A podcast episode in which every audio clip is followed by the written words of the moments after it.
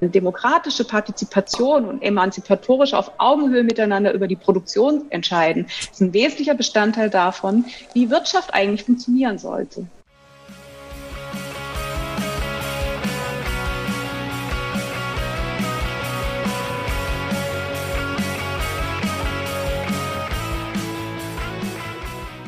Herzlich willkommen in der Wirtschaft, Julia und Sabine. Schön, dass ihr heute da seid. Mit was stoßen wir denn an? Ich stoße mit Tee an. Äh, ich habe ein kölsches Wasser Pink Grapefruit. äh, ich habe äh, leider nur ganz normales Wasser, aber trotzdem äh, zum Wohl und Prost. Zum Wohl und Prost. Ja, auch an euch, äh, liebe Hörerinnen und Hörer, herzlich willkommen zu unserer 31. Folge in der Wirtschaft, wo wir mit euch die Vielfalt der Wirtschaftswissenschaften kennenlernen. Dafür sprechen wir mit Experten aus verschiedenen Teildisziplinen der Wirtschaftswissenschaften über ihre Forschung bzw. Arbeit und über aktuelle und gesellschaftlich relevante Themen. In unserer heutigen Folge ist Sabine Nuss zu Gast und am Mikro sind für euch heute Martin und Julia. Hallo Sabine, schön, dass du da bist. Hallo Martin, hallo Julia. Ja, hallo auch von meiner Seite. Ähm, für alle, die dich noch nicht kennen, Sabine, würde ich dich einmal kurz vorstellen. Ähm, du bist Geschäftsführerin beim Karl Dietz Verlag in Berlin. Und zuvor warst du bei der Rosa-Luxemburg-Stiftung zunächst als Referentin für politische Ökonomie und Leiterin für politische Kommunikation. Studiert hast du Politikwissenschaften und promoviert hast du zu Privateigentum im Internet, also zu geistigem Eigentum. Und äh, mittlerweile bist du Autorin und Herausgeberin mehrerer Bücher. Über eines davon möchten wir nämlich heute auch mit dir ähm, sprechen und das ist keine Enteignung, ist auch keine Lösung. Und äh, da setzt du dich intensiv mit dem Thema Privateigentum auseinander. Äh, da wir aber zu einer marxistischen Perspektive, die du quasi einnimmst in deinem Buch, äh, noch keine Folge gemacht haben, wollen wir zunächst ein bisschen konkreter darüber sprechen, bevor wir dann zum Thema Privateigentum kommen. Dazu, bevor wir anfangen, ist uns natürlich schon bewusst, dass sich die marxistische politische Ökonomie nicht komplett in ein paar Minuten erklären lässt. Und wir werden jetzt keine detaillierten Schilderungen der äh, Arbeitswertlehre von Marx vornehmen und auch nicht von dir verlangen. Ja gut, danke. Ähm, was uns aber interessieren würde, ist, wie du dazu kommst, dich mit marxistischem Blick auf die Wirtschaft zu beschäftigen.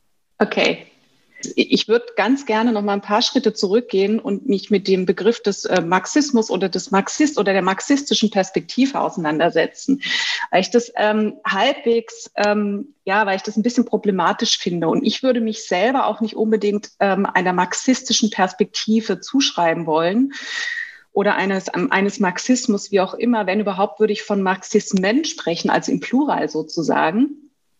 Und äh, marxistisch tut ein bisschen so oder insinuiert, als gäbe es so eine Art Einheitlichkeit oder so eine Art Schule, wo man jetzt sagen müsste, bestimmte Kriterien eint diese Schule. Ne? Also bestimmte Kriterien, die wir jetzt nennen können, kennzeichnet das, was wir als marxistische Perspektive irgendwie erkennen könnten. Und da würde ich denken, wenn man das kann, dann ist es so allgemein, dass es schon gar keine Aussagekraft mehr hat. Ja, also ich mache mal ein Beispiel, zum Beispiel, wenn du sagen würdest, die marxistische Perspektive zeichnet sich dadurch aus, dass man noch davon ausgeht, dass es sowas wie eine Klassenherrschaft gibt.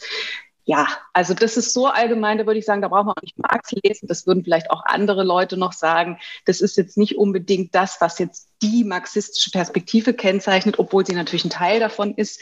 Äh, insofern ist es schwierig. Und wenn ich dann in diese, viel, in diese vielen, vielen Verästelungen und Ausdifferenzierungen gehe, die sich alle in irgendeiner Form auf Marx beziehen, ja, dann ist es so ausdifferenziert. Teilweise hat es dann auch gar nichts mit Marx zu tun oder ist weit entfernt von dem, was er tatsächlich geschrieben hat. Teilweise ist es dann irgendwie ähm, ja, also zu ausdifferenziert, so dass man also nicht wirklich davon reden kann, dass es so eine Art Marxismus oder marxistische Perspektive gibt. Und ich möchte gerne, um das noch ein bisschen zu illustrieren, wenn ich jetzt noch ein bisschen weiter kurz da ausholen darf, mit Marx selber äh, äh, da argumentieren. Und zwar mit einer Anekdote, also ein bisschen anekdotische Evidenz finden wir bei Marx selbst, was diese Schulbildung angeht und diese Zuschreibung von Marxismus. Und zwar, wenn jemand schon mal von euch, ich weiß jetzt nicht, Martin oder Julia, ob ihr schon mal in London wart, auf dem Friedhof und dort ähm, das Grab von Marx besuchen wolltet, wenn du da auf diesen Friedhof rein reingehst und du bist, äh, suchst sozusagen das Grab von Marx, dann stößt du auf einen riesigen Sockel, also auf ein riesiges Denkmal. Du hast obendrauf, auf diesem Denkmal gibt es den Kopf, riesengroß von Karl Marx, ja. Das heißt, du guckst auf, du musst zu ihm hochgucken. Das ist schon mal das erste von der Haltung, von, von der Körperhaltung.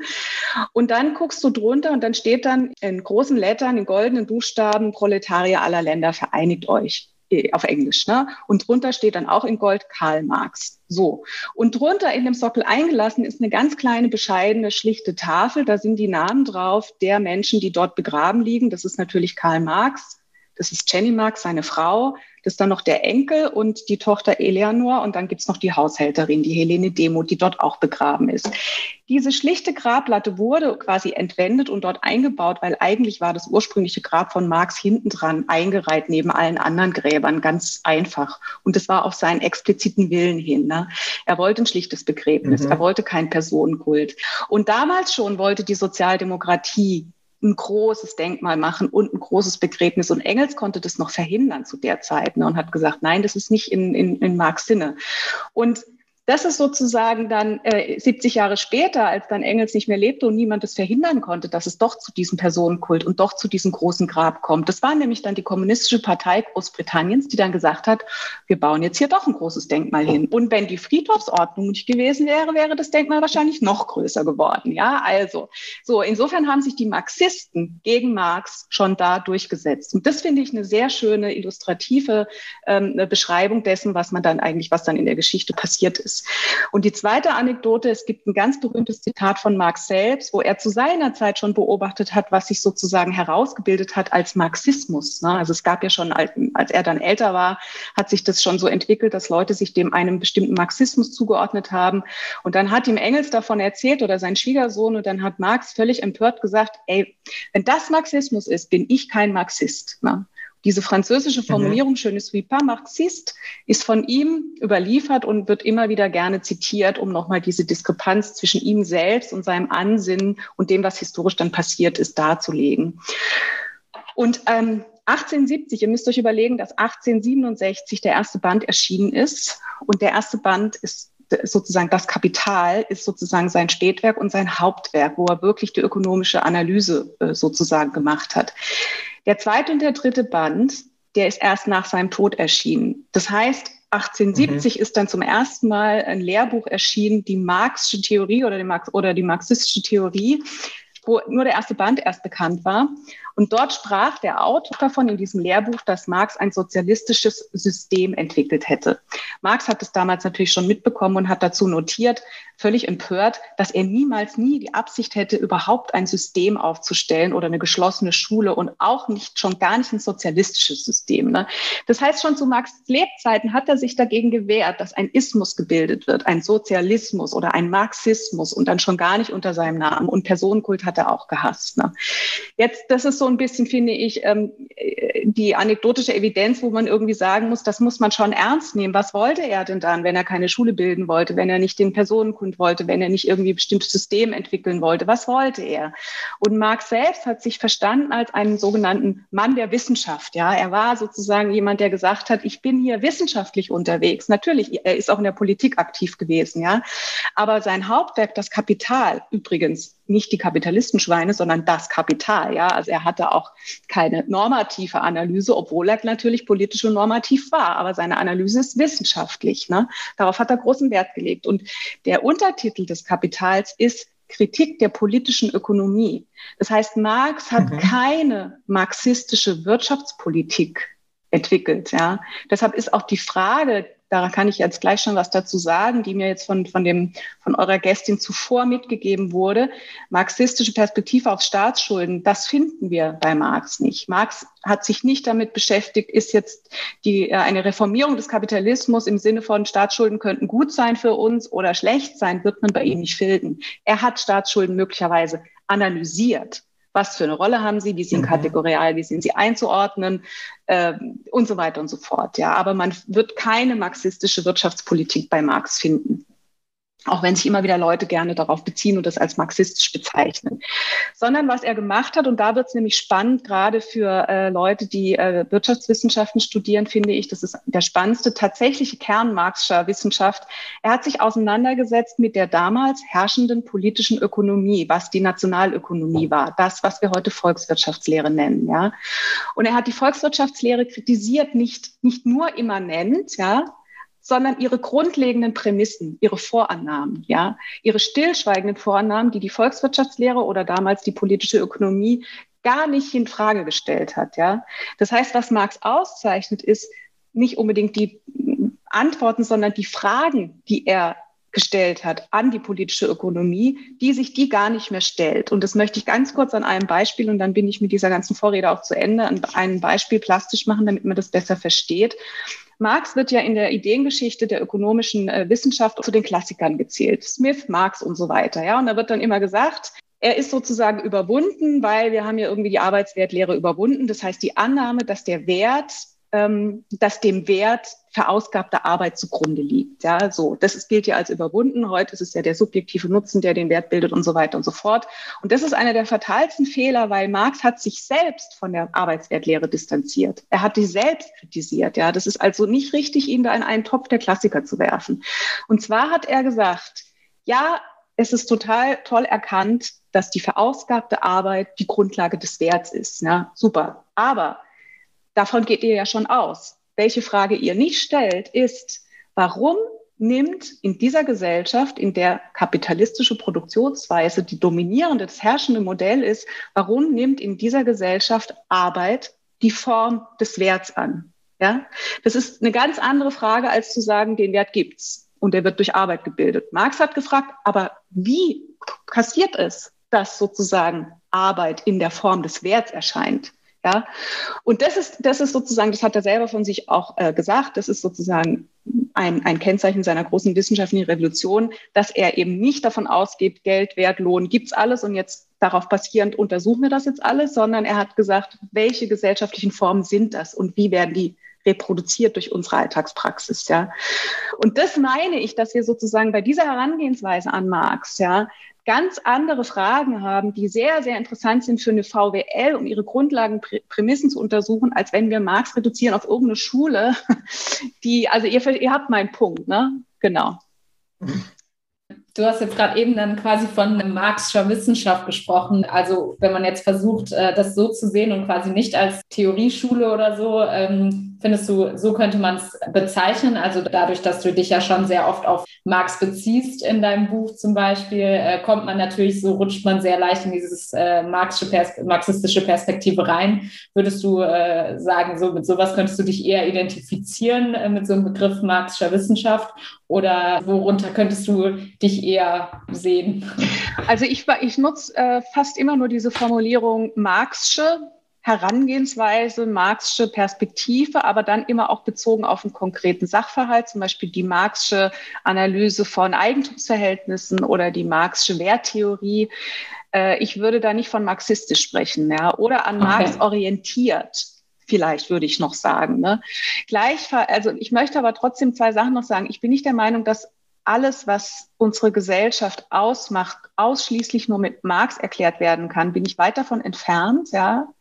Äh, mhm. Und ich würde auch immer darauf hinweisen, dass das, was Marx hinterlassen hat, absolut unfertig war. Ja, es gibt kein vollständiges, keinen einzigen vollständigen Text von Marx, vollständig im Sinne der theoretischen Entwicklung. Ja, außer vielleicht das kommunistische Manifest, was eine politische Auftragsschrift war. Ja, und es liegt auch ein bisschen daran, dass natürlich Marx äh, im Gegensatz zu vielen seiner Rezipienten, wie jetzt zum Beispiel in der Sowjetunion oder DDR damals passiert, eben keine vollständige Lehre vorgelegt hat. Das würde komplett widersprechen dem. Ne? Lenin hat ja irgendwie gesagt, die Lehre von Marx ist wahr und allmächtig und so. Quatsch, ja, äh, sondern Marx hat sich selber Zeit seiner Forschungsarbeit ständig immer wieder auch revidiert, ja. Er hat gesagt, das habe ich damals falsch gesehen aus verschiedenen Gründen. Entweder weil sich in der Realität was verändert hat, Er hat zum Beispiel bei, der, bei einer äh, großen Wirtschaftskrise mal gedacht, jetzt kommt der große Schladderadatsch, ich muss schnell fertig werden, bevor die Revolution kommt. Kam nicht, ja, kam keine Revolution. Hat er dann hinterher festgestellt, hm, okay, der Kapitalismus ist durchaus in der Lage, Krisen zu nutzen, um sich zu so eine Art Refresh zu machen, ne, um sich neu zu reproduzieren. Mhm. Das heißt, er hat und sogar am Ende würde ich jetzt mal denken, seine, seines Lebens hat er rückblickend dann äh, auch nochmal insinuiert, er würde wahrscheinlich das Kapital nochmal anders schreiben. Ja, so Ne, weil er sozusagen sein, sein großer Anspruch war ja, die sogenannten allgemeinen Bewegungsgesetze der kapitalistischen Dynamik zu beschreiben. Und das bedeutet, dass die immer gültig sind, egal in welcher Zeit und egal in welchem Land und in welchem Raum. Ja. Und das ist das, was ich interessant finde. Er ist eigentlich damit viel radikaler als die Klassenkämpferin, ne? weil er mhm. nicht die Reform der kapitalistischen Produktionsweise nahelegt oder die diskutieren möchte, sondern weil er die grundlegenden Kategorien, auf denen Kapitalismus basiert, hinterfragt. Was wir daraus machen, wir sind ja alle emanzipiert, er will ja keine Hörigen haben, ja, das müssen wir dann sagen. So. Und deshalb sage ich immer an Marx orientiert oder Marx, ne, aber immer mit der Einschränkung, dieser Mann ist nie mit irgendwas fertig geworden und er hätte wahrscheinlich heute alles nochmal anders geschrieben. Ja, super. Ja, vielen Dank dir auf jeden Fall für diese Einführung von deiner Perspektive auf Marx, wie du ihn siehst und wie du sein Werk siehst. Und äh, ja, die Cliffhanger-Frage hast du ja quasi nebenbei schon beantwortet, wenn ich das richtig sehe, die Frage von Philippa. Ja. Und damit äh, würden wir dann schon äh, dieses Thema abschließen, oder Julia? Ja, äh, eine Frage hätte ich vielleicht noch. Und zwar, ähm, mich würde vielleicht so ein bisschen interessieren, wenn du dazu noch ein, zwei Sätze sagen möchtest, was dich so an Marx begeistert oder sagen wir mal so, wie es dazu kam, dass du gesagt hast, damit möchte ich mich auseinandersetzen und äh, die ähm, Sachen sind auf jeden Fall wichtig und damit kann man sehr gut argumentieren oder damit kann man, äh, das ist ein sehr guter Startpunkt für eine Analyse, obwohl du ja auch sagst, so da sind viele Sachen auch einfach falsch und äh, wird auch, äh, ja, genau, vielleicht auch nicht so benutzt, wie du das, ähm, wie du es zum Beispiel siehst. Mhm. Bevor ich mein Studium äh, der Politikwissenschaften begonnen habe, das war noch vor dieser ganzen Bachelorisierung, da gab es noch richtig so ein ordentliches Diplomstudiengang mit Nebenfächern VWL und so. Ne?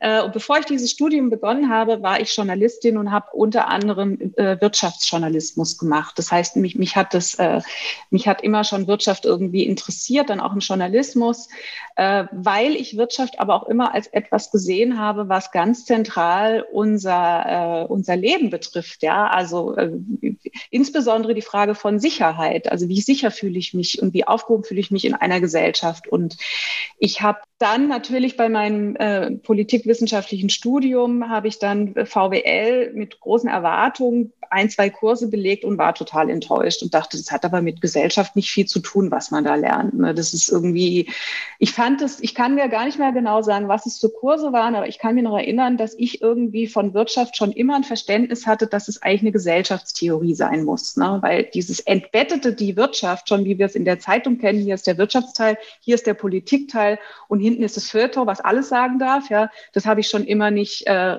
das war mir schon immer nicht richtig einleuchtend. Und dann habe ich irgendwie gedacht, also das ist irgendwie auch nicht das, was ich mir jetzt vorgestellt habe mit Wirtschaft. Ja, also VWL, das erklärt mir ja Gesellschaft gar nicht oder geht von so komischen Prämissen aus vom Individuum und dann wird es so mathematisch und so. Und dann habe ich irgendwie gedacht, ich gucke mir mal so ein Marx-Seminar an. Ähm, auch bei Gesine Schwan, ich weiß nicht, ob ihr die kennt, ist ja sehr bekannt, da doch in Funk und Fernsehen und Gesine Schwan äh, wird ja jetzt eher als konservativ und so gar nicht als Marx-Anhängerin ähm, oder marxistisch äh, betrachtet. Und Gesine Schwan hat aber meine Begeisterung für Marx dann erst richtig geweckt, ja, was ja eigentlich ganz lustig ist. Ne? Sie hat nämlich die, die sogenannten äh, Pariser Manuskripte, ökonomisch-philosophischen Manuskripte, das ist auch eine der Frühschriften von Marx, wo ich gemerkt habe, aha, da guckt sich jemand an, ähm, nämlich wie gesagt Marx, der sozusagen das, was wir heutzutage als Wirtschaft oder Ökonomie verstehen, als ein Verhältnis der Menschen zueinander bezüglich der Aneignung unserer Natur. Ne? So, und dieses Ganzheitliche, was da durchschien in diesen ökonomisch-philosophischen Manuskripten von Marx, das hat mich überzeugt. Da habe ich gedacht, mhm. okay. Und das hat mich bei Marx äh, fasziniert, am Anfang erstmal diese ganzheitliche Sicht und nicht dieses Entbettete der Ökonomie wahrzunehmen. Und in dem nächsten Schritt, als ich dann mehr von ihm gelesen habe, nämlich dann das Kapital, war ich dann fasziniert von so einer grundsätzlichen am Spielfeldrand stehen und von außen drauf zu gucken, wie wir mit Begriffen Markt, Geld, Lohn, Wert äh, damit umgehen, als hätte es das immer schon gegeben. Also diese mhm. grundsätzliche, mhm. dieser Röntgenblick, ja. Also es ist so eine Art Röntgenblick. Ne? Das fand ich faszinierend, weil es geht in der Tat an die Wurzel und das ist das Radikale. Mhm. Ja, super spannend. Cool. Ja, danke schön. Jetzt darfst du, Martin.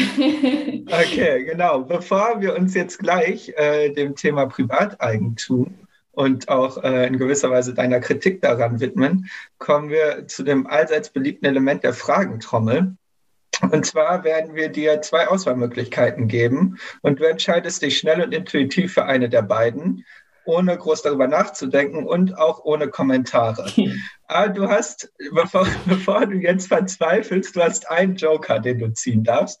Du darfst also eine Frage überspringen. Okay, bist du bereit? Mhm.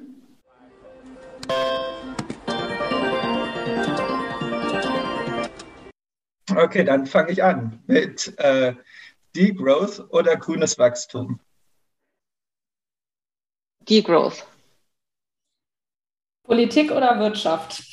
Wirtschaft. Ähm, Podcast. Bist du öfter zu Gast oder hörst du öfter Podcasts? Ich höre öfter Podcast. ähm, Twitter, Freizeit oder Arbeit? Beides. Zeit oder Geld? Zeit. Lindner oder Laschet?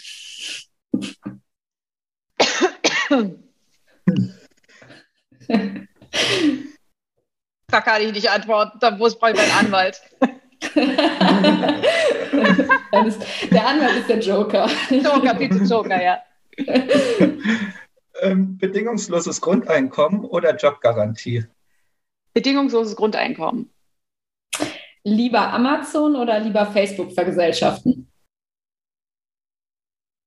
Amazon. Mehr Staat oder weniger Staat? Weniger. Wer trägt die Verantwortung? Politik oder das Individuum? Politik. Frauenquote, ja oder nein? Ja. Erbschaftssteuer oder Vermögensteuer? Vermögenssteuer. Marx oder Engels? Joker.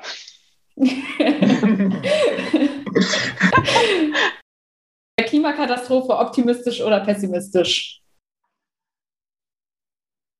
Pessimistisch. Super. Ja, vielen Dank, dass du dich der äh, gemeinen Fragentrommel gestellt hast und äh, da auch ganz gut durchgekommen bist mit zwei Jokern. Aber ich hätte gerne zu jeder noch einen Kommentar abgegeben, aber das geht wahrscheinlich allen so, nehme ich an, ne?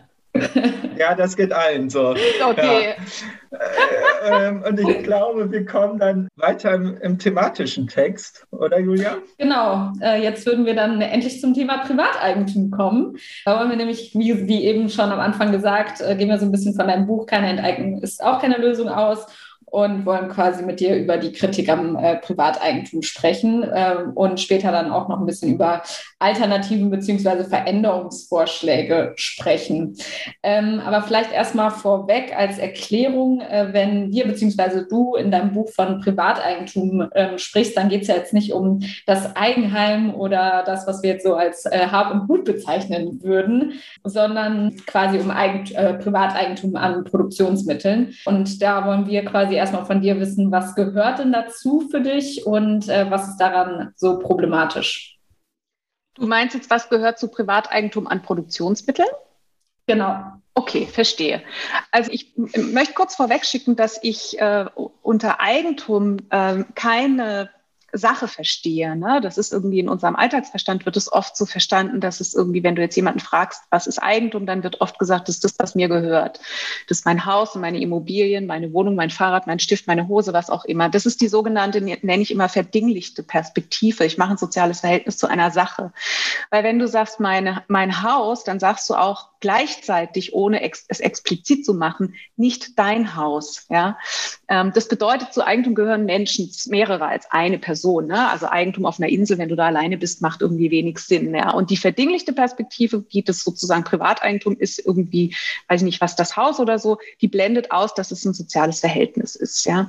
Und Eigentum ist ein soziales Verhältnis, was zwei wesentliche Aspekte in sich ähm, hält. Das eine ist, äh, es gibt ein Recht des Ausschlusses anderer zum, vom Zugang. Ja? Also es ist ein Ausschlussrecht.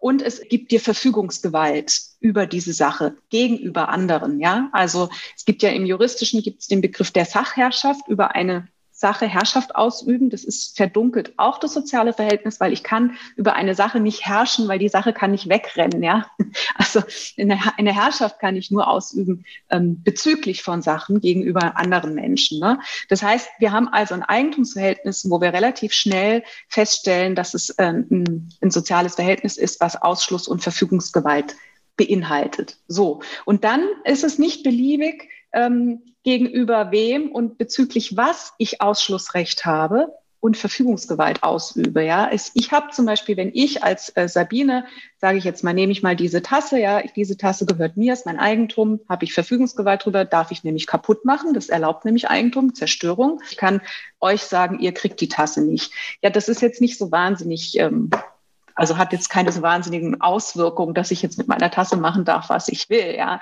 Aber angenommen, ich bin jetzt Eigentümerin eines großen Autokonzerns, ja, und ich kann Autos produzieren lassen.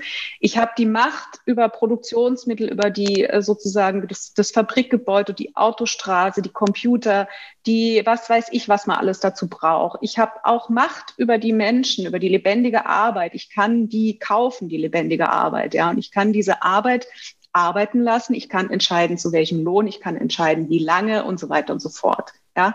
Erst in dem zweiten Schritt kommt dann die gesellschaftliche Perspektive rein, die mir ge gegebenenfalls Schranken auferlegt. Ja, aber die Ausgangsbedingung ist, dass ich individuell erstmal die Freiheit habe, mit dem Privateigentum zu verfahren.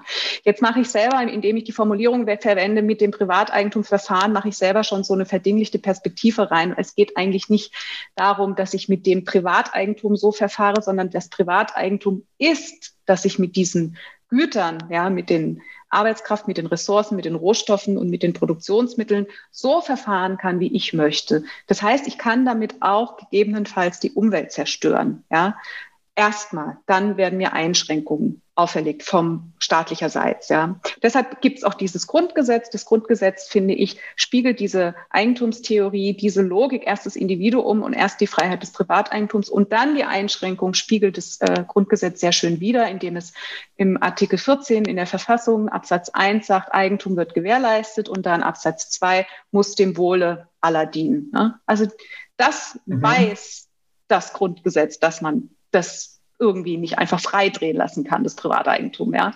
So. Und das ist sozusagen ein, ein wichtiger Aspekt, dass es nicht beliebig ist, ob man jetzt Verfügung hat über Produktionsmittel, deren Nutzung so viele Menschen betrifft, die Natur betrifft, ja, die Bedingungen, unter denen wir arbeiten, betrifft und so weiter, oder ob ich nur Konsumentin bin. Und wir kennen diese Unterscheidung, obwohl sie uns gar nicht als eine Funktion, unterschiedliche Funktion von Eigentum so geläufig ist, kennen wir aber in der offiziellen Unterscheidung von Einkommen und Vermögen. Ne? Also wir zählen ja sozusagen in der Statistik der Ungleichverteilung zählen wir eine Einkommensentwicklung und wir zählen eine Vermögensentwicklung. Und das sind genau analog. Ne? Die Einkommen, die haben eben die Funktion, unsere Arbeitskraft zu reproduzieren, indem wir arbeiten gehen, unsere Arbeitskraft verkaufen an jene, die eben die Verfügungsgewalt haben über die Produktionsmittel. Und das sind die Vermögenden. Ne? Das sind natürlich jetzt Trenn, also in der Theorie trennscharfe Modelle sozusagen, die natürlich zum Beispiel in kleinen Unternehmen oder in kleinen Betrieben ne, Marx nannte das zum Beispiel die kleinen Meister, die vielleicht nur einen Angestellten haben und so weiter. Ne? Da gibt es dann so äh, Grenzen, die äh, verschwimmen. Aber ähm, diese zwei modelltypischen Eigentumsfunktionen, Einkommen und Vermögen, die kennzeichnen schon, schon sehr stark das, was ich als eine, eine äh, Gesellschaftsformation bezeichnen würde, die durch Privateigentum gekennzeichnet ist. Und ein, mhm. einen wichtigen Punkt muss ich noch äh, machen, ähm, dass wir ich sage jetzt mal, eine Klasse haben, die verfügt über die Produktionsmittel und eine Klasse haben, die das nicht tut. Das ist eine sehr abstrakte Ebene. Ne?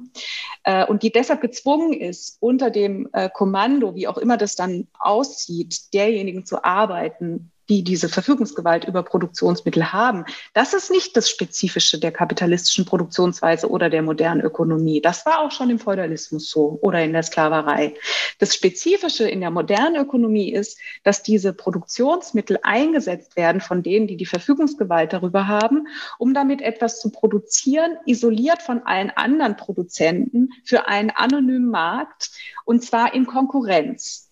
Und diese Konkurrenz zwingt sie dazu, in gewisser Weise nicht aufzuhören mit dem Produzieren, weil du musst quasi, damit du nicht untergehst auf dem Markt, musst du versuchen, immer billiger, schneller, besser als dein Konkurrent zu sein. Ja? Wenn du jetzt zum Beispiel einen, einen Konkurrenten hast, der jetzt irgendwie einen Computer oder ein Smartphone oder was weiß ich für 10 Euro billiger schafft, auf den Markt zu hauen, dann wirst du gucken, wie hat er denn das gemacht? Vielleicht hat er sich eine Maschine gekauft, dann musst du das auch machen, ja, weil sonst gehst du unter, ja. Also du bist sozusagen gezwungen, immer wieder, immer wieder, immer wieder, immer wieder in diesem Hamsterrad zu bleiben. Und das mit Marx könnte man das jetzt beschreiben, dass die Dynamik und der Antrieb durch die Konkurrenz auferlegt wird auf die Privateigentümer, das vorgeschossene Kapital stets zu verwerten immer zu verwerten. Das ist das, was diesen Wachstumsschub im Kapitalismus überhaupt ausmacht. Das hat ja auch eine Produktivitätsdynamik, eine enorme. Ja, und das ist ja mhm. auch das, worauf dann die Befürworter von Privateigentum immer kommen und sagen, guck doch mal, ist doch super. Davor hatten wir jahrhundertelang sozusagen brachliegende Wüsten und Stagnation und jetzt erst haben wir diese hohe Produktivität. Richtig, stimmt in gewisser Weise. Aber diese Produktivität ist blind. Ja, sie ist blind gegenüber den qualitativen Aspekten dieser Produktion. Muss ich nicht ausführen. Natur- und Arbeitsbedingungen. Ja, demgegenüber ist die Produktivität blind und es geht bis zur Zerstörung unserer Umweltbedingungen.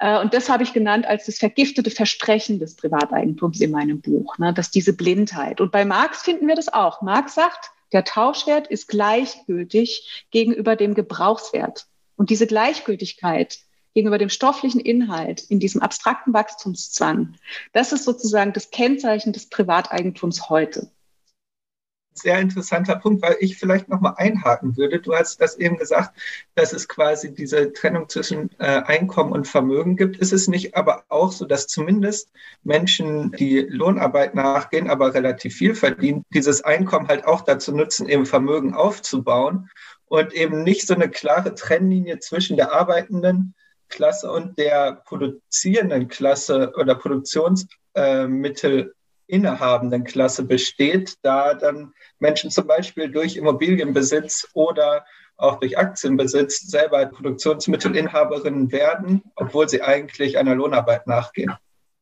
Ja, das meinte ich ein bisschen mit, dass das sozusagen äh, sehr grobe ähm, äh, Typologien sind mit diesem, auf der einen Seite hast du die Einkommensentwicklung, auf der anderen Seite hast du die Vermögensentwicklung, die jeweils zwei verschiedene Funktionen von Eigentum ausdrücken. Ne? Also das wie gesagt, Einkommen äh, bekommen die Menschen, die ihre Arbeitskraft verkaufen, weil sie selbst niemanden für sich arbeiten lassen können. Und Vermögen haben, sozusagen haben die Leute, die die Verfügungsgewalt haben in einem Ausmaß, dass sie in der Lage sind, andere für sich arbeiten lassen zu können. Das ist so das grundlegende Klassenverhältnis. Und wenn du mhm. jetzt in die, da würde man jetzt sagen, was ich vorhin eingangs erklärt habe, das ist das abstrakte allgemeine Bewegungsgesetz wenn man jetzt das in seiner Dynamik mit der Konkurrenz noch mit einbezieht, ist es ja ein Bewegungsgesetz. Und das ist sozusagen die abstrakte Ebene. Und konkret, da könnte man jetzt mit Marx sagen, ich habe nur irgendwie diese abstrakte Ebene beschrieben und wie das jetzt konkret aussieht in Zeit und Raum und Land und so weiter und so fort, müsst ihr angucken. Und da sind wir jetzt bei deiner Frage. Das ist jetzt die konkrete äh, sozusagen Erscheinungsweise, wie sich das widerspiegeln kann. Und dieser Widerspruch, den du angesprochen hast, zwischen ich bin einerseits Einkommensempfängerin und dann gehöre ich auch noch zu einer Schicht oder mh, mm, vielleicht muss ich das nochmal erklären. Klasse, Schicht und Milieu sind drei verschiedene Kategorien. Klasse ist das, was, also mhm. das ist jetzt mein Verständnis, ne? Klasse ist jetzt das, was ich sehr abstrakt beschrieben habe mit dem Zugang zu den Produktionsmitteln, die sich eben darin unterscheidet, wie ich es gerade erklärt habe.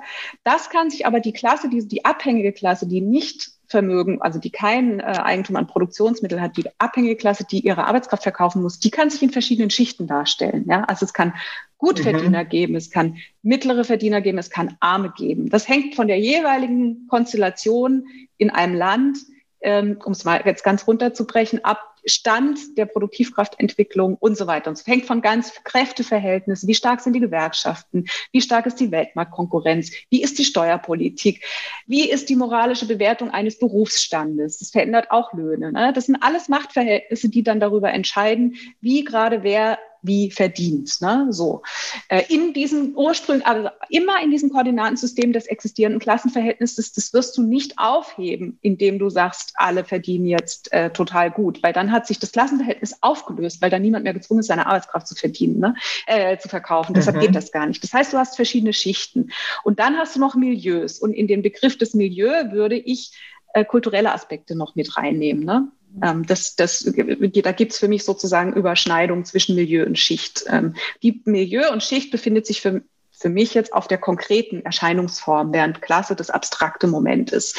So, und da hast du jetzt zum Beispiel den Fall, das, das finde ich irgendwie total bizarr, wie ich sowieso den ganzen Kapitalismus ziemlich bizarr finde, aber das ist besonders schön äh, absurd, dass du zum Beispiel dann doch so verdienst, dass du in der Lage bist, einen Teil deines Einkommens anzulegen über die institutionellen Anleger an den Finanzmärkten. Diese Finanzmärkte ähm, sind im Moment zumindest darauf ausgerichtet, viel Anlagesphäre zu suchen, ja, dieser Überschuss an Kapital, der da flottiert, und sie gehen gerne in sichere Anlagen, zum Beispiel Immobilien. Dann hast du den Fall, dass die Immobilienkonzerne, die ja genau dieses Kapital vorschießen, damit es sich verwertet, zu ihrem Geschäftszweck gemacht haben, über Mieterhöhung, ne, sozusagen. Dann mhm. hast du den Fall, dass ich plötzlich als Einkommensempfängerin meine Rente anlege in einem Immobilienkonzern, der meine Miete erhöht, um meine Rente zu erhöhen. Das ist absurd. Mhm. Das ist total absurd. Und am Ende ist es kein Nullsummenspiel. Ich werde immer draufzahlen, ja. Weil, wie wir ja heute wissen, was aber eigentlich schon von vornherein klar war, dass diese Privatisierung der Rente natürlich dazu geführt hat, dass die, die profitieren, genau die Institutionen sind, die das alles abwickeln, ja, die diese ganzen äh, Gebühren kriegen und so weiter. Das gibt jetzt schon tausend Studien, die das zeigen, dass das am Ende nicht viel bringt. Und wir wissen auch, dass jetzt das, was wir dann als kleine Rentenempfängerinnen kriegen von den tollen Finanzmärkten darüber, dass man unsere Miete erhöht hat, sich am Ende für uns nicht rechnen wird. Ja. Also es ist eine Umverteilung von unten nach oben abermals diese Privatisierung. Ja. Und das was und das hat sozusagen äh, insofern mit Eigentum zu tun, als dass dieser Widerspruch, dass sozusagen die Verwertung des Werts, was dieses moderne Privateigentum kennzeichnet als Dynamik, in ein und dieselbe Person verlegt wird, nämlich in dem Fall in uns als Mieterin. Ja. Und diesen Widerspruch haben wir aber auch zum Beispiel immer wieder in äh, Unternehmen, in denen zum Beispiel Mitarbeiterinnenbeteiligung, Mitarbeiterinnen-Aktien mhm. favorisiert werden, dann bist du plötzlich in der Lage, dass du einerseits darauf angewiesen bist, dass du deinen Job behältst, andererseits aber auch in Konkurrenz bist und möchtest, dass ein Unternehmen Profit macht. Und am Ende musst du dich selbst entlassen. Weißt du? Das ist, das heißt, diese Verhältnisse in der konkreten Erscheinungsform so unglaublich miteinander verstrickt, ja, und diese Widersprüche, in die wir da alle reingeraten, ja, die in, wo sozusagen, wo du sagen kannst, dieser Widerspruch wird in uns hineinversetzt, aber wir sehen das nicht, sondern wir bekämpfen dann die anderen dafür. Ne? Also diese, dieser Mietenmarkt in Berlin, der ist ja extrem vergiftet, die Debatte. Ne? Und das ist unter anderem genau aus diesem Grund, weil diese Widersprüche plötzlich in uns Individuen rein verlagert worden sind durch die Privatisierung der Rente, durch die Finanzialisierung auf dem Immobilienmarkt. Ja, das splittet Leute, das entsolidarisiert ohne Ende. Und zwar, da muss man noch nicht mal so weit gehen, dass man irgendwie sagt, diese Immobilienkonzerne, die jetzt äh, institutionelle Pensionsfonds oder so, sondern auch wenn ich selber meine kleine Eigentumswohnung nutze für meine sozusagen Altersvorsorge, dann vermiete ich die an jemanden, der auch kein Geld hat und möchte, dass der mir einen Teil seines Einkommens bezahlt. Das heißt, da werden die Lohnabhängigen schon untereinander aufeinander gehetzt, ja. Und all, mhm. all mhm. diese, äh, all diese Widersprüchlichkeit und diese Gegensätzlichkeit, die in dieser mh, hm, in dieser Formation, in dieser kapitalistischen oder privateigentumsmäßigen Formation steckt, ja, spaltet die Menschen. Und viel, was wir jetzt gerade erleben an, an unglaublichen Streits und so, das ist genau der Grund dafür, ne, dass sich das in den letzten 40 Jahren sehr zugespitzt hat durch Privatisierung und dadurch, dass das Privateigentum so eine Dominanz bekommen hat. Ja, das ist ja genau der Punkt, den du vorhin auch schon angesprochen hast, der ja letztendlich daraus resultiert, wenn man wie in der Standardökonomik nur von Individuen ausgeht und den gesellschaftlichen Aspekt dabei einfach ausblendet und ja damit letztendlich einen wichtigen Punkt in seiner Analyse übersieht. Ähm, wenn man jetzt bei einer standardökonomischen Perspektive bleibt und davon ausgeht, äh, gibt es ja letztendlich immer zwei grundlegende Argumente, die für den Erhalt von Privateigentum vorgebracht werden. Das ist einerseits der Anreiz zur Innovation und andererseits das Thema Effizienz. Da gibt es ja zum Beispiel dieses schöne Beispiel mit der Überfischung bei kollektiv genutzten Fischgründen. Und äh, genau, mich würde jetzt interessieren, was du diesen klassischen Argumenten für das Privateigentum entgegensetzt oder entgegensetzen würdest. Mhm. Also, um es mal so ganz schlicht runterzubrechen, dann möchte ich es ein bisschen ausführen. Ich finde das immer so absurd, auch das finde ich total absurd, weil es ist ungefähr so, als würden wir als Gesellschaft sagen, wir richten uns jetzt eine Gesellschaft ein, in der nur dann etwas produziert wird, wenn ich das vorgeschossene Kapital dadurch vermehren kann in Konkurrenz. So, jetzt richten wir uns die Gesellschaft so ein, dann funktioniert sie so und dann sage ich, wir können das aber nicht verändern, weil nur wenn ich Kapital vorschieße, ist, ist man innovativ. Und du denkst so, hä? Ja klar, logisch, wenn du dir so einrichtest, dann funktioniert es auch so, ja. Aber was dabei total verloren geht, ist, aber ist denn diese Art der Einrichtung die einzige Alternative? Ja, ist das denn nicht anders denkbar, dass wir innovativ sein können, auch wenn wir das nicht über die Einrichtung von Konkurrenz und Kapitalverwertung als dynamischer Antrieb machen, wären vielleicht andere Formen der Effizienz und Innovation denkbar. Ne? So, und da fängt es dann an, kompliziert zu werden, weil da würden dann die Verfechter von Privateigentum sagen, äh, nein, weil es liegt in der menschlichen Natur. Das war schon immer so. Ja, da ist dann das Problem. Da würde ich dann sagen, okay, wie kommen Sie da drauf, dass, da immer, dass das immer schon so war? Und dann gibt es, kennt ihr wahrscheinlich äh, auch, Douglas North, der eben äh, in seiner Institutionenökonomik äh, versucht hat aufzuzeigen, die Geschichte der wirtschaftlichen Entwicklung. Da hat man doch schon gesehen, schon in der Steinzeit und was weiß ich, immer schon, wann immer irgendwie jemand sich privat was aneignen konnte, also die Eigentumsrechte gesichert waren, ist der produktiver geworden.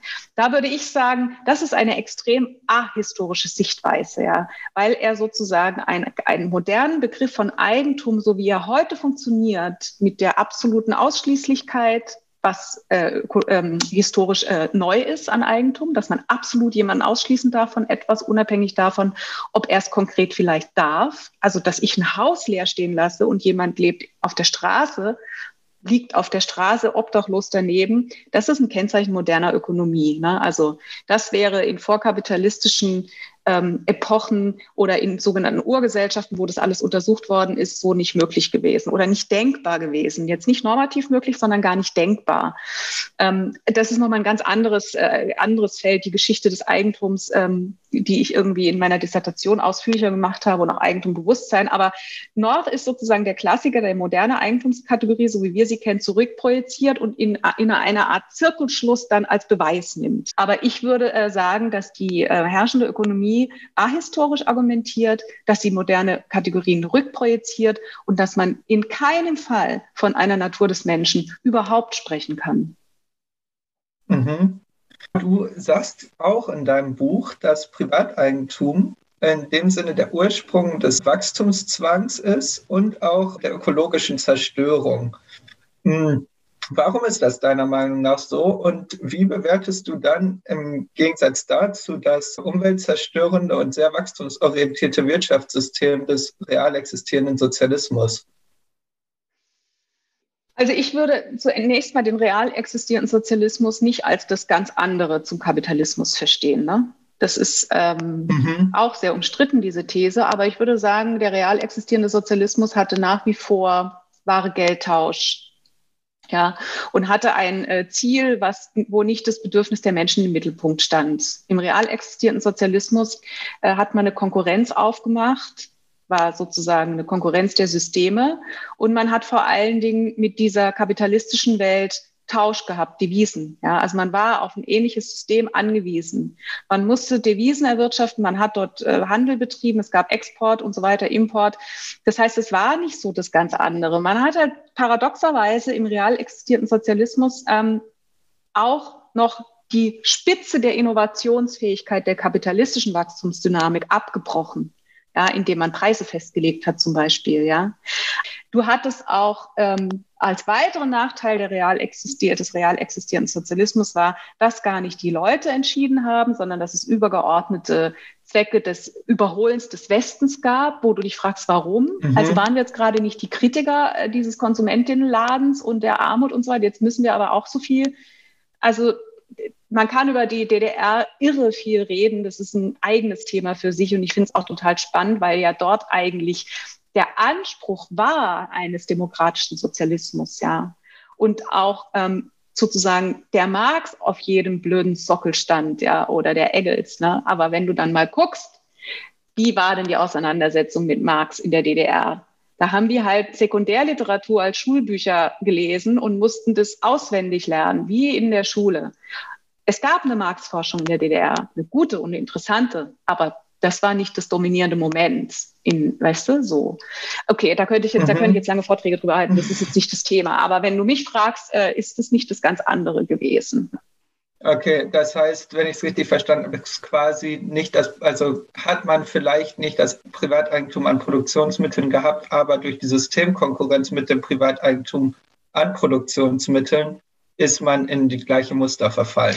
Ja, du hattest halt, äh, du hattest halt vor allen Dingen kein Volkseigentum, sondern Staatseigentum und der Staat hat seine bestimmten mhm. Zwecke verfolgt, ja. Und die waren zum Teil politisch auch gewollt, dass irgendwie das dem Volk gut geht, weil wir haben ja Sozialismus. Ne?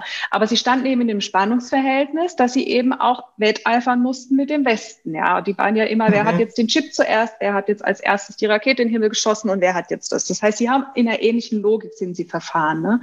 Sie haben die Konsumentenbedürfnisse gutes Wohnen, gutes Essen und so weiter und so fort dem untergeordnet. Und zwar in einer extrem paternalistischen Art und Weise. Ja, also wir müssen doch dem Volk was geben, damit die jetzt zufrieden sind und nicht in Westen abhauen.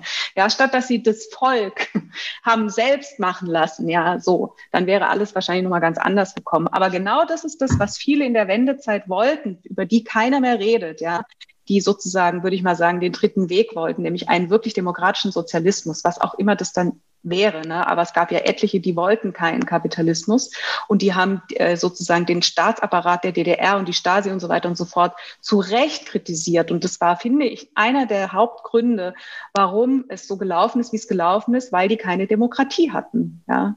Das ist nämlich, ein, mhm. das ist nämlich auch ein Aspekt von diesem, die Ökonomie immer so fern von irgendwas Gesellschaftlichem sehen wollen. Demokratische Partizipation und emanzipatorisch auf Augenhöhe miteinander über die Produktion entscheiden, ist ein wesentlicher Bestandteil davon, wie Wirtschaft eigentlich funktionieren sollte. Ja? Ja, ich finde, das ist eigentlich ein super Übergang zum nächsten Thema, über das wir mit dir sprechen wollen, nämlich Enteignung und andere Alternativen zum Privateigentum. Da du gerade ja schon von Volkseigentum gesprochen hast, würde ich hier nochmal eine kurze Begriffsabgrenzung einschieben, nämlich zwischen Enteignung, Vergesellschaftung und Verstaatlichung. Enteignung ist das gängige rechtliche Mittel, um Privateigentum jemandem abzunehmen. Und das wird bestimmt durch das Grundgesetz Artikel 14 Absatz 3, in dem steht, eine Enteignung ist nur zu, zum Wohle der Allgemeinheit zulässig. Sie darf nur durch Gesetz oder aufgrund eines Gesetzes erfolgen, das Art und Ausmaß der Entschädigung regelt. Und genau von Enteignung abzugrenzen ist die Vergesellschaftung nach Artikel 15 im Grundgesetz. Darin steht, dass Grund und Boden, Naturschätze und Produktionsmittel zum Zwecke der Vergesellschaftung durch ein Gesetz, das Art und Ausmaß der Entschädigung regelt, in Gemeineigentum oder in andere Formen der Gemeinwirtschaft überführt werden können. Das bedeutet dann letztendlich, dass die Gesellschaft bzw. alle Betroffenen ähm, darüber entscheiden können, also quasi das, was du eben mit Volkseigentum bereits angesprochen hast.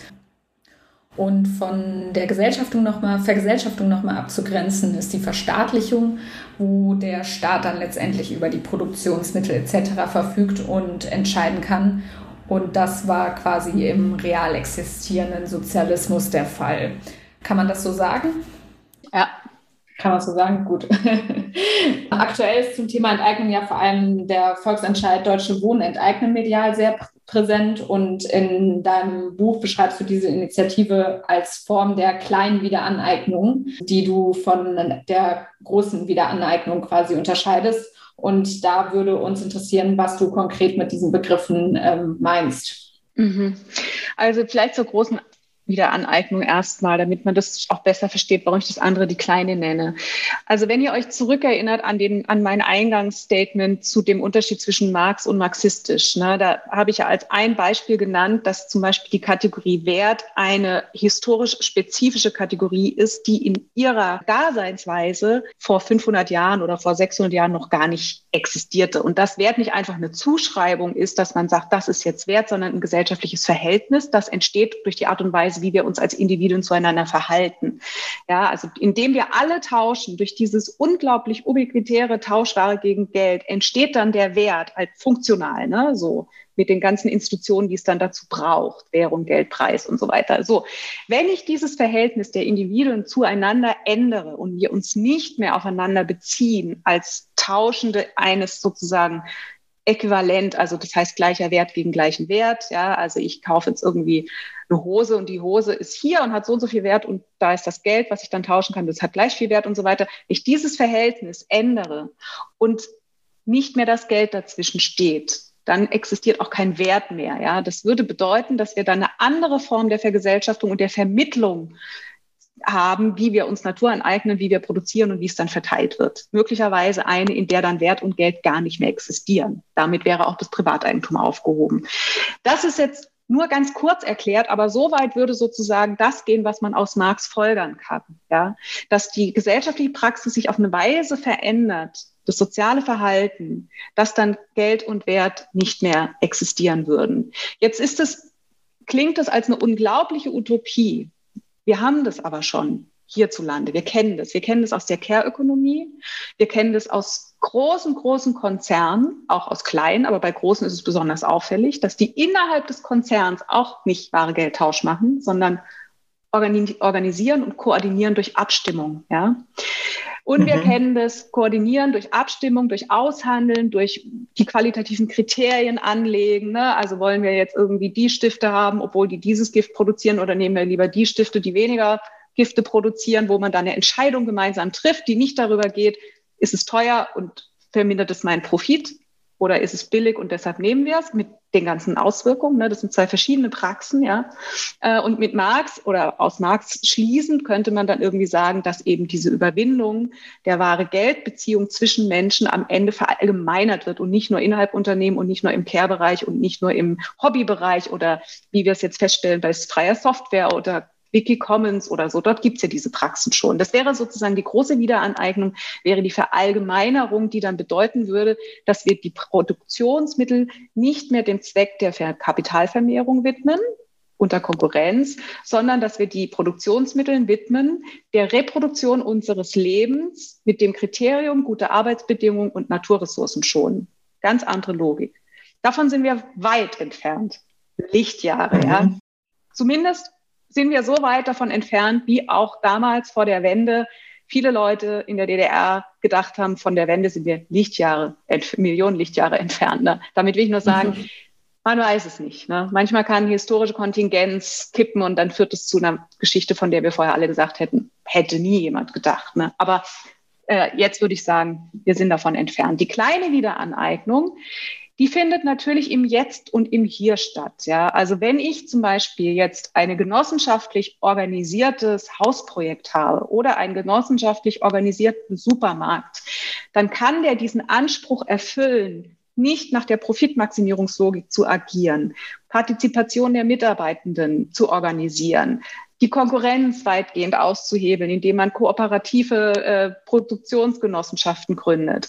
Aber du bist immer noch in der Dominanz des Privateigentums befangen. Ja, jede Kooperative, mhm. die kooperativ Strom anbietet oder was weiß ich, befindet sich in Konkurrenz zu kapitalistischen Unternehmen. Die Menschen sind durch einen schmalen Geldbeutel dazu gezwungen zu entscheiden und gehen natürlich dann nach dem, weil sie entsprechend, also zum einen ist es der begrenzte Geldbeutel, der es eben nur ermöglicht, bestimmte Dinge in der Konkurrenz zu bevorzugen und bestimmte nicht. Zum anderen sind es auch kulturelle und Milieufragen, ne, die aber auch sozusagen damit zusammenhängen. Ja. So, und deshalb sind diese kleinen Wiederaneignungen begrenzt. Ja. Und ich finde das so wichtig, weil viele von diesen alternativen Projekten entweder sie sind in der Vergangenheit gescheitert, aus verschiedenen Gründen, oder sie sind in kapitalistische Unternehmen übergegangen, weil man plötzlich erfolgreich wurde. Ja, und dann mhm. ist es natürlich, finde ich, rational, auch für die Individuen, dass sie sagen, Mensch, da kann ich aber richtig mit Kohle mitmachen. Warum soll ich jetzt in diesem kooperativen Knappheitsregime bleiben? Ja, finde ich auch mhm. irgendwie jetzt gar nicht so abwegig. Ne? Das heißt, wenn man diese kleine Wiederaneignung überall den Fluchtpunkt Kooperation statt Konkurrenz, keine Profitmaximierung, bist du mit Knappheitsregime konfrontiert. Und das, deshalb ist mir das so wichtig, ist nicht, weil es per se nicht geht, sondern weil es sich noch in dem Koordinatensystem der dominierenden Ökonomie bewegen muss. Geht gar nicht anders. Ne? Mhm. So, deshalb finde ich das so wichtig. Deshalb finde ich kleine Wiederaneignung auch so schwierig, immer wieder in dem normalen Alltagsdiskurs zu verteidigen, weil natürlich die Leute mit ihrem herrschenden Erfahrungshorizont kommen und sagen, ja, aber dann verschrecken wir die Investoren und dann kommen die nicht mehr und dann macht keiner mehr was. Dann denke ich, ja, weil wir eben noch in dieser Dominanz existieren, hat das auch einen triftigen, also ne, hat das auch einen sachlichen Grund, ja. Aber weil wir die Gesellschaft auch so eingerichtet haben, ist es so, ne? Wenn wir sie, wenn sie ganz anders eingerichtet wäre, ja, wenn die Verallgemeinerung des sozusagen äh, Mensch in den Mittelpunkt und Natur berücksichtigen, so, dann wäre das eine ganz andere Sache. Ne? Das ist für mich der große Unterschied zwischen kleiner und großer Wiederaneignung. Und jetzt werde ich an der Stelle oft gefragt, und wie kommen wir dahin? Und wie kommen wir dahin? genau. Und da würde ich mal sagen, no idea. Keine Ahnung. Ja. Ich kann nichts anderes machen, als sagen, wir brauchen als Fluchtpunkt diese Kriterien. Wir müssen gemeinsam dafür kämpfen, dass wir dem, der Marktlogik, der Profitlogik möglichst viel entziehen. Ja, immer konfrontiert mit der Argumentation, dass das aber sehr produktiv ist, wo man nur sagen kann, unter bestimmten Bedingungen, Herrgott, nochmal habt ihr recht, aber es ist auch zerstörerisch und jetzt lasst uns mal gemeinsam was verändern. Wir hängen ja alle drin in diesem System miteinander. Ne? Natürlich mit ungleichen asymmetrischen Machtverhältnissen, definitiv. Aber ob jetzt die, die in dieser Machtasymmetrie ganz unten stehen, unbedingt auch genau die sind, die uns jetzt die große Emanzipation bringen, ja, wenn ich mir, also das ist, das ist sozusagen nicht bestimmbar. Das ist nicht determiniert, will ich damit nur sagen. Ne?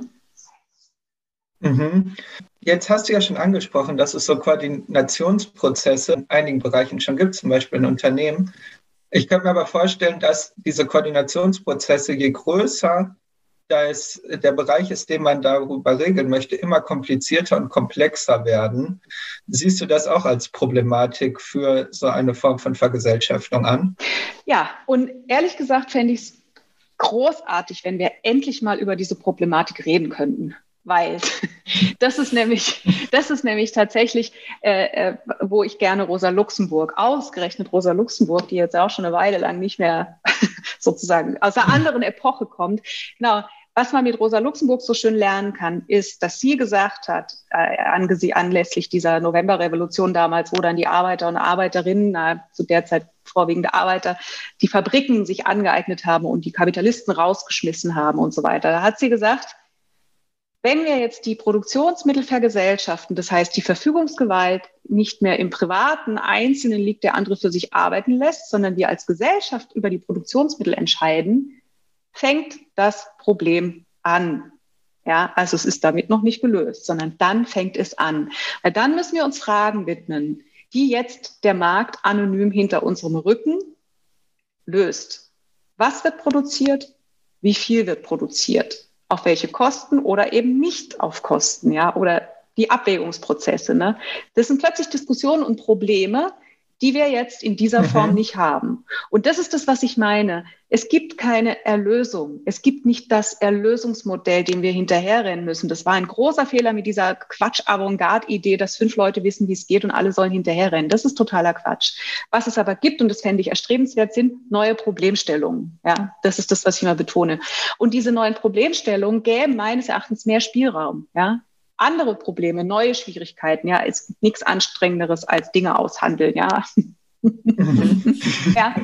Und ich schwanke immer zwischen, oh Gott, das ist total schwierig, das geht alles überhaupt nicht, bis zu, das ist eigentlich total easy. Ja? Also wenn du jetzt zum Beispiel, also in diesen zwei Extrempolen schwanke ich immer hin und her, wie schwierig das dann ist, wenn wir nicht mehr in unserem, hinter unserem Rücken die Marktprozesse hätten, die das sozusagen nach der Logik des Privateigentums ausführen. Ne? Weil, um das noch kurz vorwegzuschicken, wenn du im Kapitalismus, wenn du dir jetzt mal die Frage stellst, wie entsteht eigentlich im Kapitalismus eine Entscheidung darüber, was produziert wird?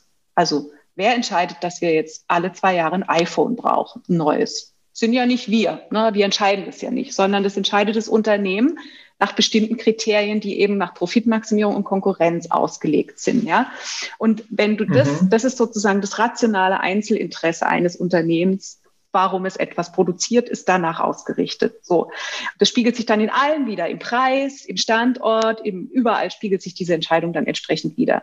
So, wenn jetzt jedes einzelne Unternehmen so agiert, ja, dass es eigentlich ein Interesse hat, seinen Produktionszweck nach dem höchstmöglichen Profit auszurichten, ja, dann passiert gesamt also vom Gesamtkapital aus betrachtet, folgendes. Die Unternehmen gehen erstmal potenziell gerne in Sphären, wo die Profitrate hoch ist, als Durchschnittsgröße Profitrate. Ne?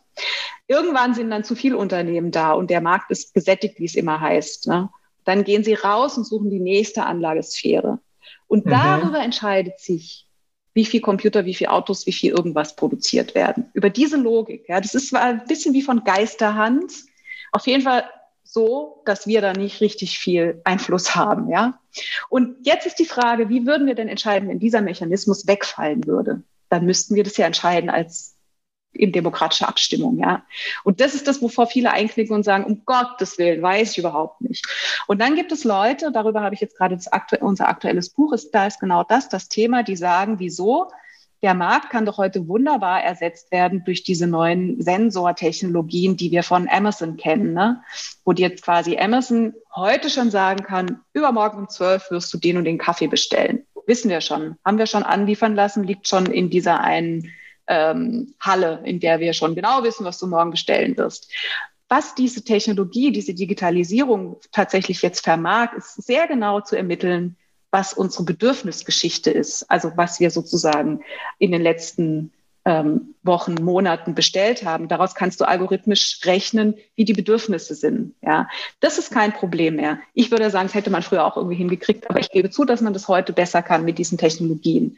So, das ist sozusagen, was die Leute wollen und brauchen, hast du damit eigentlich schon abgedeckt. Dazu brauchen wir keinen Preis und keinen Markt mehr, abgesehen davon, dass der Preis nicht nur die Informationen über die Bedürfnisse widerspiegelt, sondern auch Ungleichheit äh, zementiert und mhm. widerspiegelt, ne, egal.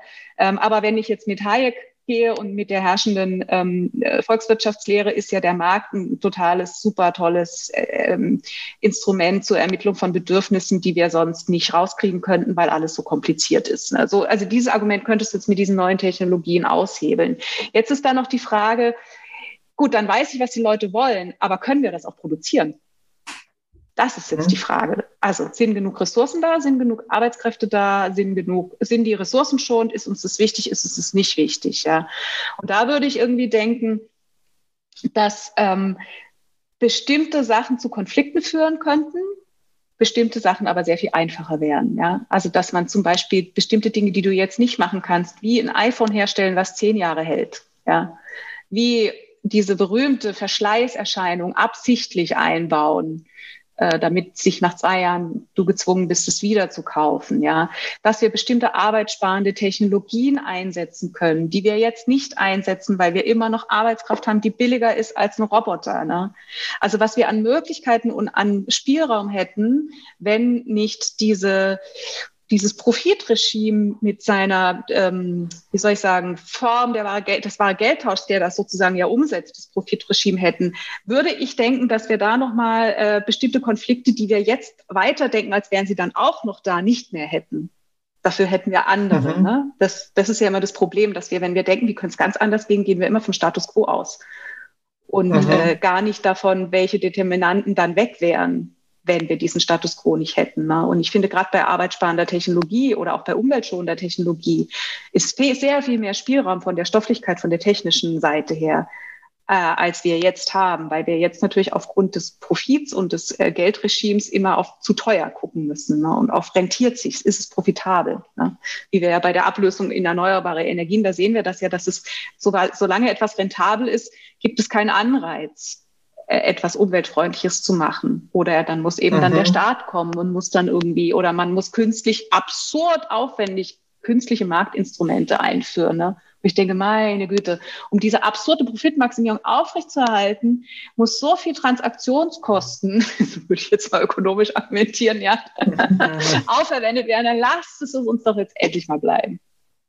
Äh, das sind ja dann auch die äh, Sachen, die man dann ja quasi Ressourcen äh, anders verwenden kann, beziehungsweise was man ja auch äh, lernen kann. So demokratische Aushandlungsprozesse ist ja auch immer die Frage, wie geübt ist man da drin und ähm, wie ist eine Gesellschaft aufgebaut. Und wenn natürlich das Unternehmen und Schulsystem und so weiter und so fort alles äh, hierarchisch aufgebaut ist und nichts demokratisch, dann ist es natürlich auch eine Frage genau. dessen, wie hat man gelernt, ähm, Konflikte auszutragen oder auch nicht. Genau. Und das, genau, wenn ich kurz was dazu sagen darf, das ist nämlich auch ein bisschen das Problem, dass der Markt die jetzt schon ein paar Jahrzehnte, Jahrhunderte dauernde Praxis des Marktes uns auch bestimmte Fähigkeiten geraubt hat. Ja? Also wir haben es verlernt, selbst zu entscheiden, selbstbestimmt zu sein, aufzutreten, so ein gesellschaftliches Selbstbewusstsein gegenüber den eigenen Produktionsverhältnissen haben wir verlernt. Ja, also jetzt haben wir, wir sind da entlernt worden durch die Praxis des Marktes sozusagen. Ne?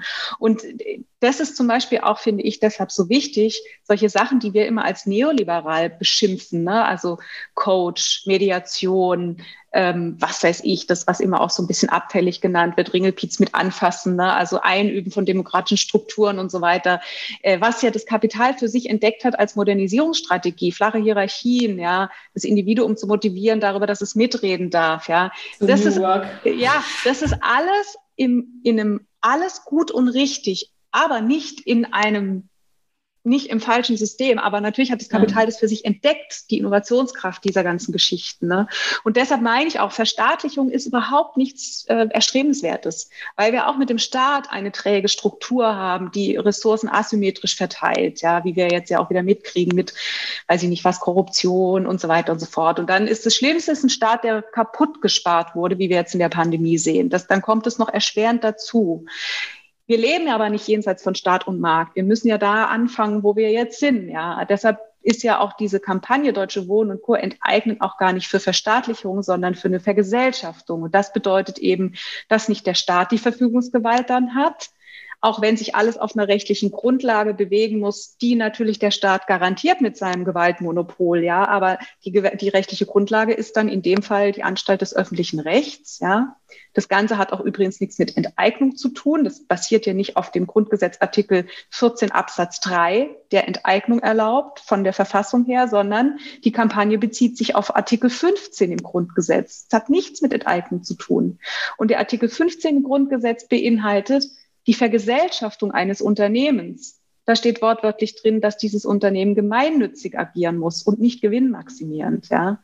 Und das ist das Spannende. Deshalb ist dieses Enteignungsthema eigentlich es wird enteignet jeden Tag in Deutschland Straßen für, was weiß ich, Autobahnen, Kohleabbaugebiete, für Flugzeugstartbahnen wird enteignet. Und das passiert alles tatsächlich auf dem Enteignungsparagraphen 14.3 im Grundgesetz. Aber der Artikel 15 hat nichts mit Enteignung zu tun. Das ist irgendwie als Begriff, Enteignung ist so ein bisschen als Kampfbegriff da von der Kampagne benutzt worden. Ne? Und wird natürlich jetzt auch von konservativer Seite immer gerne äh, aufgeladen, weil dem ja auch eine bestimmte historische Erblast zugrunde liegt, was ich auch finde, dass man nicht das so abbügeln darf. Das ist äh, ein schwieriges Wort, ja. Ähm, aber im Grunde genommen juristisch ist es keine Enteignung. Und dieser Artikel 15, den finde ich so interessant, weil der eröffnet verfassungsrechtlich das Tor in eine andere Wirtschaftsverfassung, ja, nämlich diese Gemeinnützigkeit, die juristisch nicht festgeschrieben ist. Ja, also das ist Neuland. Dieser Artikel 15 ist noch nie zur Umsetzung gekommen. Der stammt noch aus der Weimarer Zeit, ne, aus der Reichsverfassung. Den haben sie damals rein erkämpft, die Sozialdemokraten damals, weil sie gesagt haben, dieser Artikel gibt uns die Möglichkeit, das Fenster aufzuhalten in Richtung einer anderen Wirtschaftsverfassung. Und die FDP versucht bis heute, diesen Artikel immer zu streichen. Ja. Das hatte ich ja alles schon erklärt in meinem Buch, aber das finde ich halt nochmal so wichtig, dass man nochmal darauf verweist, dass wir mit dem Artikel 15 durchaus auch mit dem Staat im Rücken und dem Grundgesetz unterm Boden sozusagen eine Wirtschaftsverfassung, die ich als ähm, kleine Wiederaneignung würde es uns erlauben, ja. Und wenn das, diese kleine Wiederaneignung global sich so äh, viral äh, verbreitet, das wäre jetzt so ein bisschen die Idee, ne, dass wir dann einen Kipppunkt hätten, wo es in eine große geht, ja, hm, das wäre dann schon nicht schlecht, aber das werde ich wahrscheinlich nicht mehr erleben. Vielen Dank dir für diese sehr interessanten Ausführungen zu dem Thema. Ich glaube, mit Blick auf die Uhr muss die Wirtschaft leider schon wieder schließen. Und bevor ich hier dicht mache und euch rauswerfe, darfst du jetzt noch eine Frage stellen, und zwar an Ina Pretorius, die in unserer nächsten Folge zu Gast sein wird. Und mit der möchten wir vor allem über die Care-Ökonomie und das bedingungslose Grundeinkommen sprechen. Was wolltest du sie denn immer schon mal fragen? Mich würde interessieren, ob die Idee, ähm, die ja so ein bisschen hinter der Care-Ökonomie steckt, dass man sagt, dass wir diese Sphäre der Ökonomie aufwerten müssen im Sinne von äh, nicht nur ideell, dass die sozusagen extrem wichtig ist für die Re Reproduktion der Gesellschaft. Ähm, ich würde mal sagen, sehr wichtig sogar, ob wir diese Art und Weise der Care-Ökonomie, von der ja auch immer betont wird, dass sie sozusagen äh, nicht im BIP aufscheint, dass sie unbezahlt ist, ob die Lösung ist, dass wir diese Care-Ökonomie einbeziehen und äh, bezahlen und auch sozusagen äh, integrieren in die Logik der herrschenden Ökonomie? Oder aber ist das Ziel eher das, dass man sagt, die ganze Wirtschaft muss Perspektiven der Care-Ökonomie einnehmen und eher so funktionieren, wie die Care-Ökonomie fu funktioniert. Ne? Also mhm. das, das wäre sozusagen meine Frage. Ja, sehr schön. Auf jeden Fall eine sehr interessante Frage, die wir gerne weitergeben werden in die nächste Folge. Ja, und damit war es das dann leider auch äh, schon wieder für heute. Also erstmal vielen Dank an dich, Sabine, für die sehr interessanten Einblicke in die große Welt des Privateigentums, der Vergesellschaftung und wie, welche anderen Formen es im Kleinen und im Großen geben könnte, die Wirtschaft anders zu organisieren. Vielen Dank natürlich auch an alle Menschen, die uns zugehört haben. Ihr findet die Quellen zu der heutigen Folge auf unserer Internetseite. Falls ihr was spenden möchtet und eine Runde in der Wirtschaft schmeißen wollt, findet ihr die Infos dazu auch auf der Homepage. Und ja, dann mache ich, glaube ich, mal dicht. Bedanke mich bei euch beiden, dass ihr hier wart und äh, wünsche noch einen schönen Tag.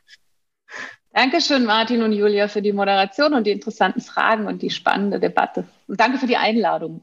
Ja, danke, dass du hier warst. War ein sehr spannendes Gespräch. Ich glaube, wir könnten noch sehr äh, lange weitersprechen. Hätte ich auch Lust zu, aber irgendwann ist Schluss mit dem Kneipenabend.